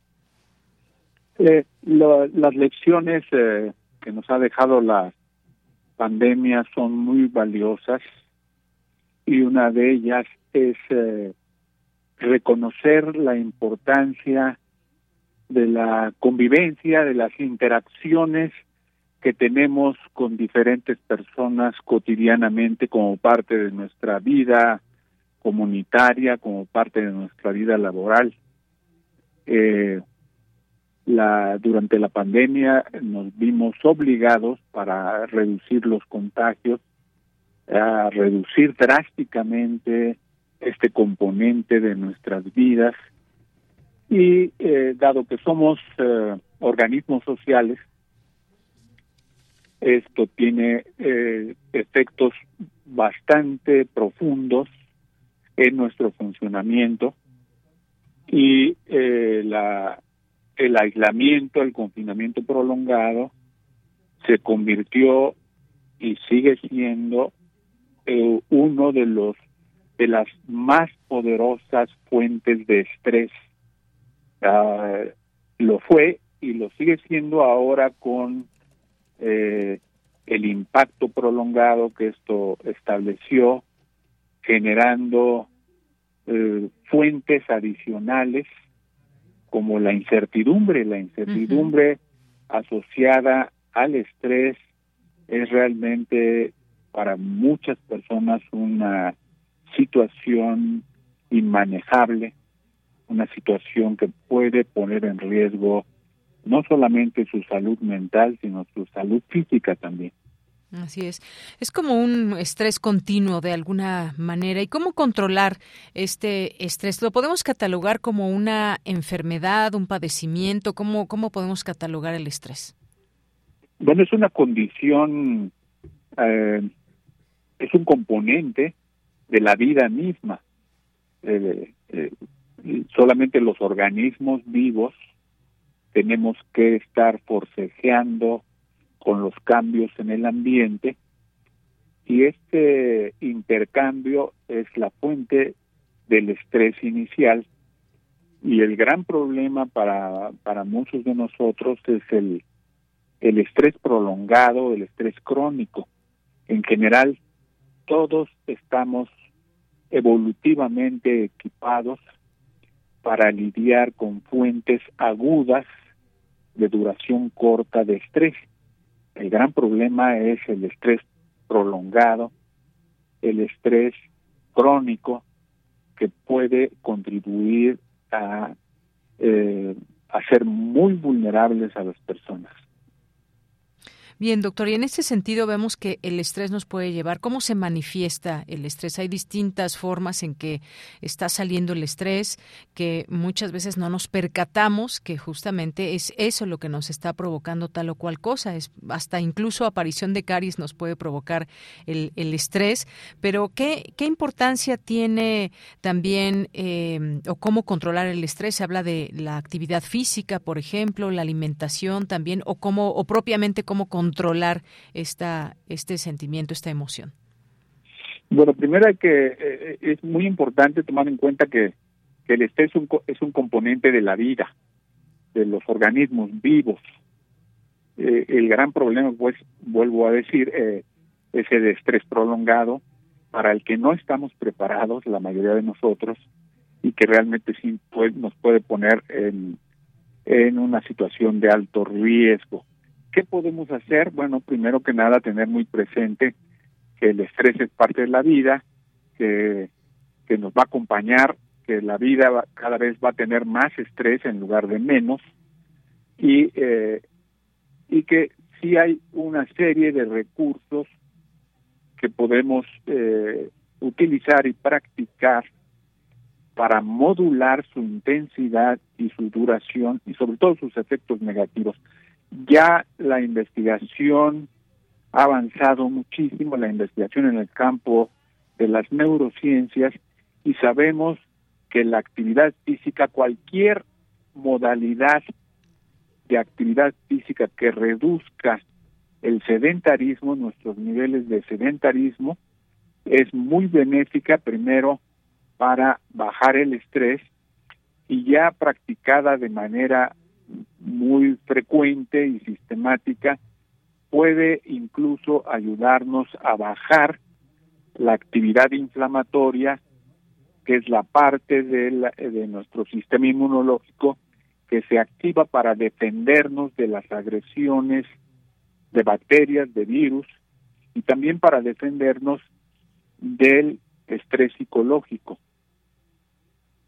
Bien, doctor. Y en este sentido, eh, para darnos una idea, ¿qué porcentaje, en qué porcentaje podemos clasificar el estrés? ¿Qué porcentaje de personas lo padecen, por ejemplo, en México? Bueno, no tenemos cifras exactas. Nuestro país no es una potencia científica y eh, retomamos muchos de nosotros los hallazgos de potencias científicas de otros países y está reconocido que aproximadamente el 70% de la población tiene habilidades para lidiar, para convivir eh, adaptativamente con el estrés. El 30% por razones biológicas, porque padecen alguna enfermedad crónica no transmisible, son personas que eh, les resulta muy desastroso el aumento del estrés, el, del estrés prolongado. Eh, el, problema práctico es que eh, conociendo estas cifras es muy difícil para cualquier especialista determinar dónde está dónde están esas personas que forman el 30%.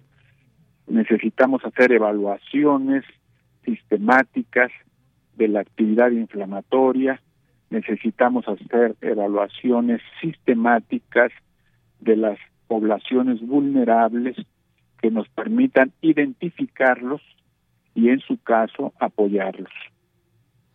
Muy bien, bueno, pues esta es una de las manifestaciones que hay con todo lo que hemos vivido, pero también están otras otros padecimientos, otra condición, como usted bien menciona, que es, por ejemplo, la, la depresión, que según la encuesta nacional del bienestar eh, autorreportado, la Enviare 2021, 15.4% de la población adulta de México señaló tener síntomas de depresión y en las mujeres incrementó hasta 19.5%, además 19.3% también reportó padecer signos de ansiedad severa. Son algunos de los términos, de algunas de las condiciones que se pueden mencionar en este Día Mundial de la Salud Mental. ¿Cuándo, ¿cuándo decidir o cuándo debemos saber que hay que acudir a algún especialista, doctor? Bueno, eh, mire, el énfasis en, en, hablar mucho de salud, de la necesidad del equilibrio, y acompañarlo de consejos y técnicas para lograr la autorregulación, nos ha colocado en un escenario en el que el término salud mental eh, es eh, casi como un como una invocación eh, que incluye desde proporcionar una mayor conciencia de dificultades específicas hasta un amplio conjunto de, consejos sobre cómo debemos vivir. Eh, la realidad es que eh, el 70% de la población no necesita de los especialistas y pueden eh, llevar sus vidas siempre y cuando estén enterados por una por una ruta saludable. Por ejemplo, una recomendación ah, muy saludable es tomar periódicamente días libres del trabajo, de la actividad intensa, por razones de salud, incluyendo salud mental. esto tendría que ser reconocido por los jefes, estas necesidades. Eh, las personas realmente todos necesitamos un día fuera de nuestro trabajo, un periodo, un recreo. Eh, tendríamos que eh, disponer de la habilidad de ser libres, de pasar ese, e, esos espacios, esos periodos, sin tener que festejar un día de la salud mental, ¿no? Sí. Nos tendríamos que preguntar, ¿es más valioso un día de descanso? ¿Es más saludable si lo dedicamos a la salud mental y realmente no no no, no necesitamos eh, este estarlo dedicando simplemente reconocer y sobre todo para el 70% de la población que eh, es valioso eh, disponer de espacios ejercer la libertad de tener espacios personales y eso ayuda directamente a modular el impacto negativo del estrés, ¿no? Bueno, doctor, pues esto es parte de lo que siempre es importante hablar de estos temas, de cómo nos sentimos, eh, de cómo vamos eh, eh, generando posibilidades de salir de situaciones en las que nos sumergimos y en qué momento pues debemos eh, comprender y debemos también ser muy sensibles para saber cuándo podemos o debemos acudir a, a un especialista. Hoy en el Día Mundial de la Salud Mental pues quisimos hablar de este tema y le agradezco mucho que lo haya hecho aquí con nosotros en Prisma RU de Radio UNAM. Eh, gracias por la invitación. Gracias, doctor Benjamín Domínguez Trejo, académico de la Facultad de Psicología de la UNAM, con este tema. Muchas gracias y continuamos.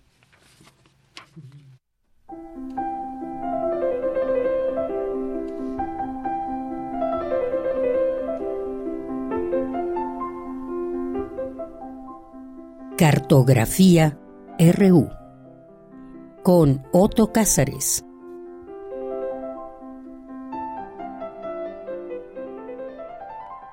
Bueno, y entramos ya en esta sección, la cartografía RU de este día lunes 10 de octubre, y ni más ni menos aquí con una enorme y agradable sorpresa, porque Otto nos acompaña aquí en cabina, aquí con todo y nuestros plásticos que nos separan.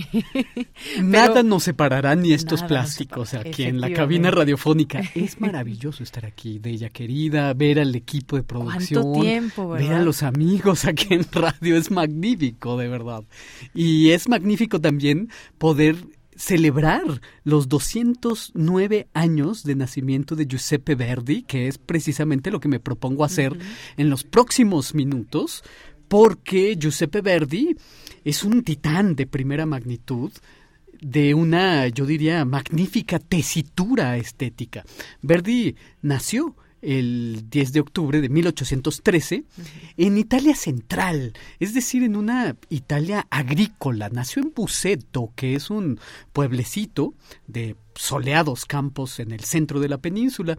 Y cuando Verdi, esto es algo muy interesante, cuando era imberbe, le negaron insistentemente la entrada para estudiar en el Conservatorio de Milán, un conservatorio que ahora lleva su nombre.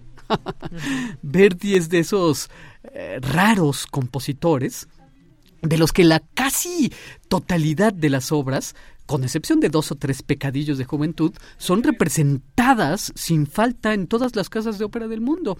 Ahí está, por ejemplo, eh, los dramas de Giuseppe Verdi, en los que se fue a inspirar en Shakespeare Es el caso de la ópera Macbeth, la ópera Otelo, la ópera Falstaff, o también fue a inspirarse en Víctor Hugo, como es el caso de Rigoletto, que viene de una obra teatral de título El rey se divierte, o el caso también es que se iba a inspirar a Friedrich Schiller, como es el caso de Don, Don Carlos, o en novelas, óperas basadas en novelas como La Dama de las Camelias para su muy conocida ópera La Traviata. Mm.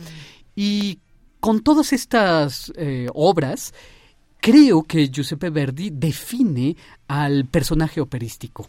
Ocurre que Giuseppe Verdi prefería una voz escalofriante a una voz hermosa. Es el caso de sus personajes Azucena, Lady Macbeth, Yago. Son personajes que deben ponerte los pelos de punta. Sus voces se vuelvan algo así como eh, hojas de cuchillo. He ahí la pasión, he ahí la psicopatología entrándonos por los oídos. De ahí que no me parezca casual que el día del día, el Día Mundial de la Salud Mental, sea el cumpleaños de Giuseppe Verdi. bueno, como nació en 1813, el 10 de octubre, eh, le tocó a Giuseppe Verdi vivir el fervoroso afán que recorre todo el siglo XIX, que es la construcción de los nacionalismos. Eh, la Italia de Giuseppe Verdi estaba dividida en reinados y el mapa de la península italiana pues cambiaba constantemente por continuas intervenciones ahora del ejército austrohúngaro, ahora del ejército francés, y en casi todas las óperas de Giuseppe Verdi hay una aspiración nacionalista que llama o llamaba a los italianos a la unificación, al levantamiento, al llamado de las armas, y a este llamado se le conoce como el risorgimento, el resurgimiento de la Italia independiente. Pero hay que decirlo, la militancia política de Giuseppe Verdi se halla encarnada en sus creaciones. Y ahí está el caso de una de sus óperas tempranas, Nabucco, que está basada en hechos bíblicos del Antiguo Testamento. El pueblo hebreo es sometido por los babilonios de Nabucodonosor II.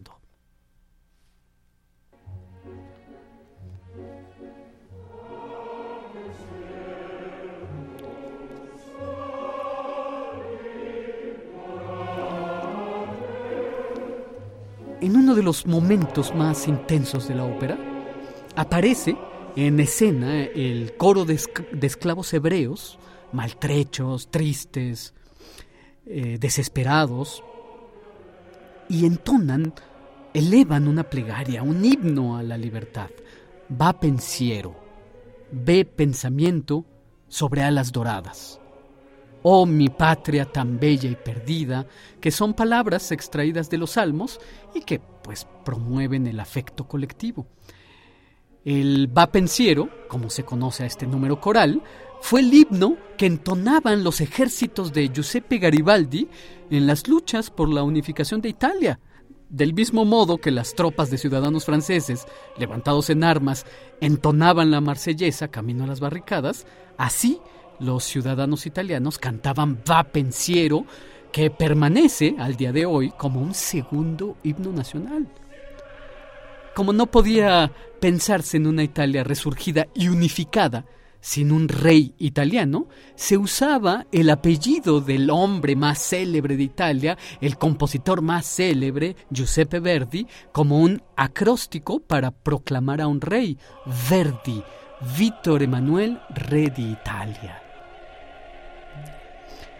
Después de dos tempranos descalabros, la carrera artística de Giuseppe Verdi estuvo destinada al éxito, a la fortuna, al reconocimiento. Como les comenté hace un momento, cuando era un imberbe, se le negó la entrada al conservatorio, que ahora lleva su nombre, y compuso una primera ópera que pasó más bien sin pena ni gloria, y en un segundo intento el fracaso fue absoluto, el teatro en que se presentó estuvo incluso a punto de irse a la quiebra y el joven Verdi casi abandona eh, todas las artes, toda composición, cayó en una depresión, en achaques, y después de una recomposición interior, por así decir, el joven Verdi regresó, templado su carácter, a los tablados operísticos y comenzó una carrera deslumbrante. De ningún modo fácil, pero labrada en un trabajo que muchas veces le llevó a la extenuación. Hacia la mitad de su carrera, Giuseppe Verdi escribió tres de las óperas pues más célebres que se conocen como la trilogía popular Rigoletto, El Trovador y La Traviata. Esta trilogía popular le granjeó una merecida fama, pero que le llevaron a decir que eran producto de I miei anni de galere, es decir, mis años de galera. Y con esto se refería pues a años de remo sin el privilegio de tener la vista puesta en alta mar. A mí resulta muy interesante señalar que al final de su vida el compositor construyó una gran finca donde trabajaban 200 personas, construyó hospitales, eh, construyó residencias para músicos desastrados e inventó un sistema de bibliotecas itinerantes que puso en acto en Buceto, eh, principalmente en su finca y en Buceto. Dejaba labrar sus tierras sin cobrar un solo céntimo de renta, en fin, creo que eh, hablar de Verdi es hablar de un gran espíritu, creía en la amistad. Y yo me despediré ahora que los visito aquí en la cabina radiofónica, con este juramento amistoso entre Don Carlos y el Marqués de Poza, que aparece en la ópera Don Carlos, basado en un drama de Friedrich Schiller, y que yo diría es la más wagneriana de las óperas de Giuseppe Verdi. Vamos a escucharlos y con esto yo me despido este lunes 11 de octubre de 2022. Encantado de estar aquí en la cabina radiofónica. Pues muchas gracias, Soto. Con esto nos despedimos. Gracias por recordarnos todos estos datos sobre Giuseppe Verdi, toda esta pues eh, ese camino que nos llevas a conocer parte de, de su vida y todo lo que en algún momento pues no despegaba, pero que finalmente nos recordamos como una mente brillante, ¿no? Así es, y viva Verdi y uh, oigan óperas de Verdi, que creo que es una un nutrimento para el espíritu, sobre todo en momentos de eh, depresión, en momentos de, eh, de, que andemos cabizbajos. Creo que es buen momento para escuchar a Giuseppe Verdi. Claro que sí. Y bueno, pues tú un conocedor de la ópera, que pues bueno, recuerdo aquel curso que diste ahí. Es verdad. Julián Carrillo en la sala. Hace algunos, algunos años. Algunos años, antes de la pandemia, ya es, nuestro referente, ¿no? Sí, sí, sí, hace eones Exacto. Bueno, pues con esto nos despedimos. Muchas gracias, Otto. Qué gusto verte. Y hasta el próximo lunes.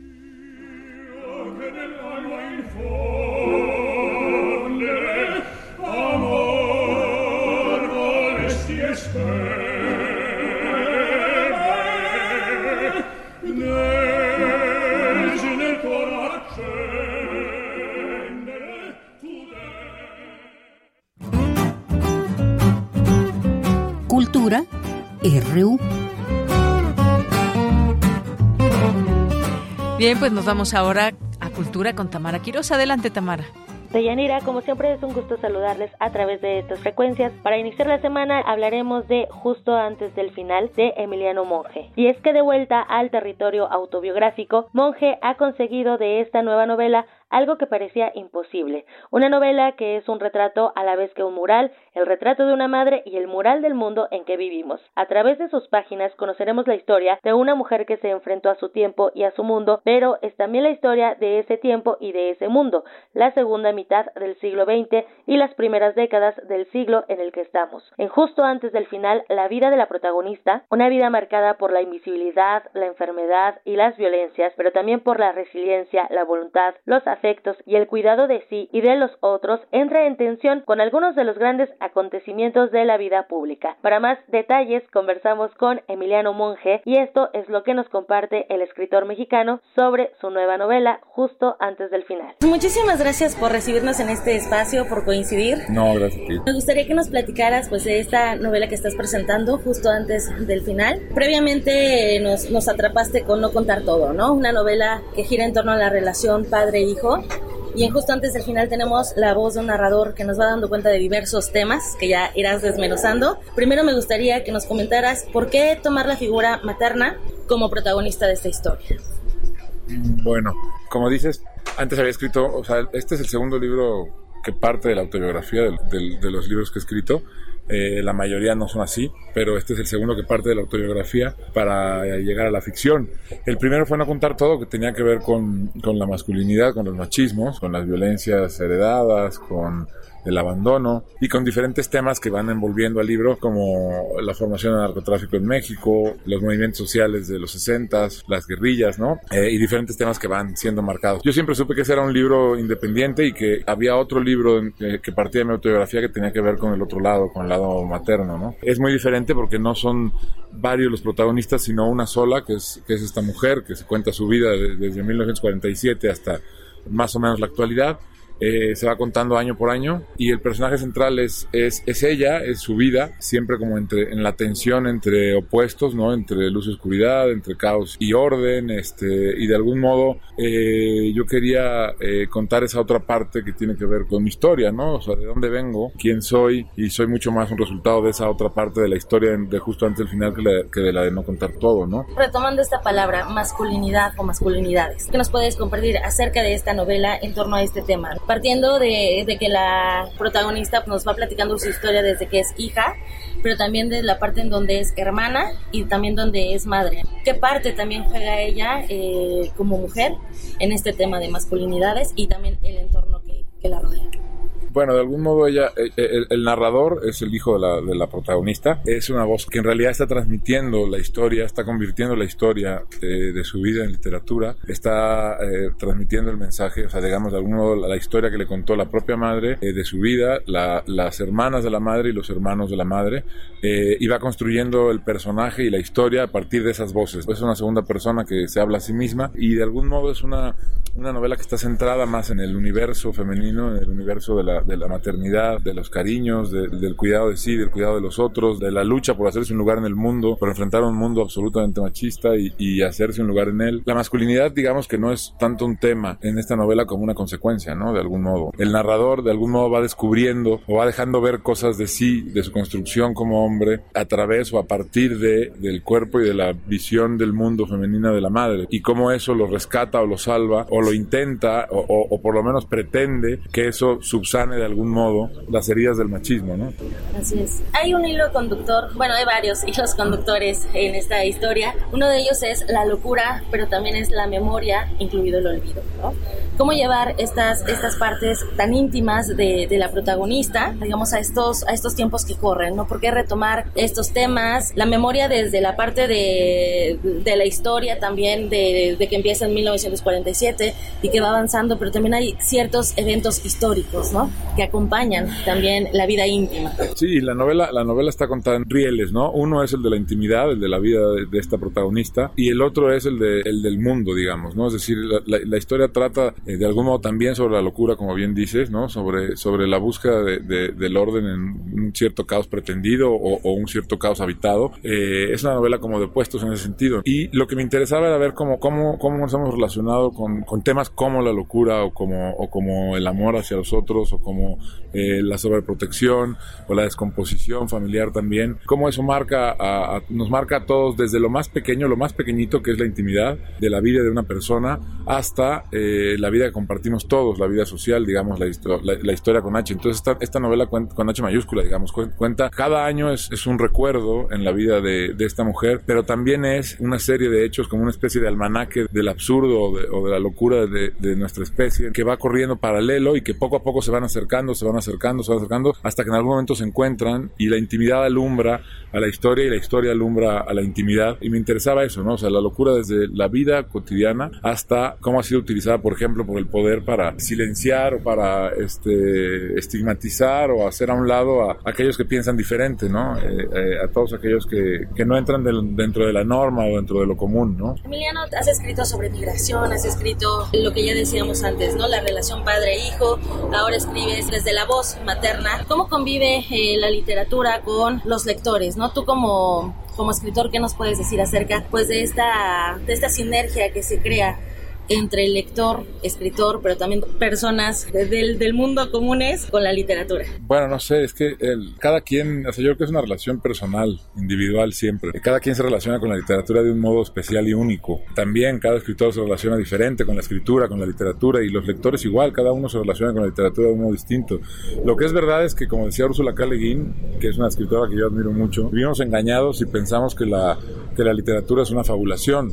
En realidad la literatura es una confabulación, o sea, es decir, se escribe primero por el escritor, en la mente del escritor eh, y en el cuerpo del escritor, y después tiene que ser reescrita en la mente del lector y en el cuerpo del lector, y es en ese sentido que es más una confabulación que una fabulación. Y en ese sentido yo, que, que busco siempre escribir un libro completamente diferente al anterior, desde la forma o desde el fondo, pero desde algún lugar, yo he escrito, como dices, de migración o de los ciclos de violencia en México, o de las violencias machistas, o de la construcción de una masculinidad diferente, o, de la madre ahora, ¿no? Son diferentes temas y sé que hay algunos que apelan a unos lectores y otros que apelan a otros. Emiliano, desde la parte ya eh, más personal, ¿no? Más, a lo mejor más íntima también, porque al final del día, pues abres ahí una puerta al ser una novela autobiográfica. ¿A qué te enfrentaste eh, hablando de la memoria, de los recuerdos? ¿Qué retomó Emiliano para contarnos esta historia en esta nueva novela? Pues mira, es, es, es por ejemplo, una diferencia que hay con no contar todo en la que yo establecí como unos límites muy, muy, muy, muy, muy claros y como muy férreos, que tenía que ser una novela de no ficción y que, y que había muy poco espacio a la ficción,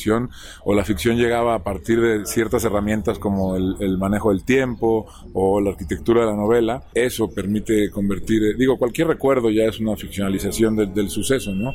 Este, cada vez que recordamos seguimos transformando eh, lo que sucedió y, y, eso lo hacemos a través de una imaginación inconsciente y la imaginación también está llena de memoria, ¿no? Cada vez que imaginamos, también de modo inconsciente estamos este, cargando la imaginación de, de elementos o de, o de, o de, material de la memoria, ¿no? Yo creo que hay historias que están afuera de uno y que hasta que no las incorporamos no tienen la posibilidad de ser una, una novela y a esas que son las que están afuera, que son del mundo de la experiencia, al incorporarlas las, las dotamos o las cargamos sin darnos cuenta de nuestra propia memoria y hay novelas que están dentro de uno o historias que están dentro de uno y que no se convierten en novelas hasta que las sacamos y las vemos afuera y ahí lo que hacemos es cargarla a la memoria de imaginación. En este caso, a diferencia de no contar todo, como te decía, sí de algún modo eh, parte todo de la, de la no ficción, parte todo de la memoria. Digamos que los de la novela o la obra negra la novela es memoria, pero los acabados son este, ficción, son imaginación. La maleza o las plantas del jardín que se tienen que terminar por comer la casa son producto de la imaginación. Claro, por supuesto con ciertos límites que no deformen hechos que sí sucedieron, como datos o cosas en la parte del mundo, ¿no? Sí, que, que, lo retomas en cada año lo que iba pasando. Bueno, a mí personalmente como lectora me agrada esta parte de, de, la memoria y de también cómo ante un hecho cada uno tiene su propia versión. Y también es lo que tú retomas en esta, en esta novela. O sea, la madre tiene una versión, pero también cuenta lo que probablemente los otros puedan pensar de un mismo hecho. Sí, cuenta la versión de la madre y cuenta también la versión de, la, de, de, de alguna tía o de algún tío que se contrapone, ¿no? A lo que, a lo que dice la madre. Tiene que ver también con la construcción, es poner en tensión la forma con el fondo, la historia con la arquitectura de una novela, ¿no? Es decir, se, está como esta idea de la construcción de la memoria a pedazos es también una cosa en que en la novela se tiene que ver, es, es física, ¿no? Estás viendo la contradicción, la posibilidad de, del error, la posibilidad del sinsentido, la posibilidad de la corrección, eh, la posibilidad de la edición de los recuerdos, ¿no? Y por lo tanto de la edición de la vida, ¿qué es real? O sea, que un suceso a partir de que acontece, ¿cómo puede volver a ser tratado con veracidad? ¿Desde qué lugar? ¿Desde qué voz? ¿Desde qué memoria? ¿no? Porque si hay varias memorias y, y, recuerdan diferente, la construcción tiene que ser como una especie de prisma con diferentes caras. Ante cada cara del prisma vemos una pequeña deformación de los sucesos, de la memoria, de la historia. Y solamente podemos entender o acceder a ella a través de la construcción de todas esas versiones, ¿no? A través de, de, de, de verlas eh, estar entre sí eh, como, como tratando de buscar una, una línea de, veracidad, ¿no? Por supuesto. Emiliano Monge, pues nada, muchísimas gracias por No, palabras, muchas gracias a ti. Eh, por platicar de esta novela, que además la encontramos bajo el sello Random House, sí. y por platicarle de cómo surge, ¿no? De viva voz, cómo surge justo antes del final para el auditorio de Radio UNAM. De verdad, no, gracias. muchísimas gracias, muchas gracias a ti.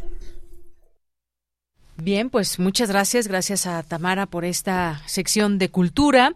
Y nos quedan algunos minutos además de despedirnos de ustedes y pues agradecer aquí a todo el equipo de Prisma RU que hace posible todos los programas iniciando este lunes. Y así nos iremos toda la semana. En la producción está Marco Lubián, en la asistencia Denis Licea, en los controles técnicos Agustín Mulia y también estuvo Andrés Ramírez, Michelle González en las redes sociales, aquí en el micrófono se se despide de Yanira Morán y todavía aprovechando que todavía está por aquí Otto Cázares, pues nos vamos a despedir con un poco de música y que decíamos, a ver, ¿qué proponemos para la salida? Pues Verdi. Así Pues que, sí. ¿qué vamos a escuchar, Otto? Vamos a escuchar el brindis del primer acto de La Traviata. Recuerden, es una ópera eh, basada en una novela de Alejandro Dumas, hijo, que es la Dama de las Camelias, de modo que es la extraviada y están los cortesanos eh, todos tras los huesitos de Violeta Valerí. Entonces, todos están brindando a la salud de Violeta, a la belleza de Violeta, y es un ambiente festivo y aquello se convierte en una francachela. Creo que es una manera magnífica de despedirnos. Me parece muy bien. Brindis de la Traviata, eh, Liviamo, Liviamo nei calici. Ahí está. Bueno, con esto nos despedimos. Gracias, Otto. Muy buenas tardes y buen provecho.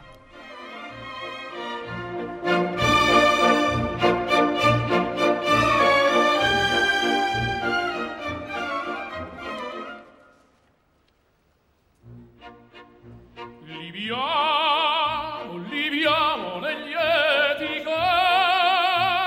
che la bellezza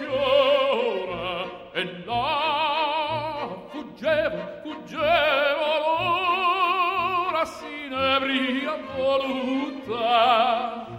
Le piante dolce fremete che suscita l'amore, poiché che l'occhio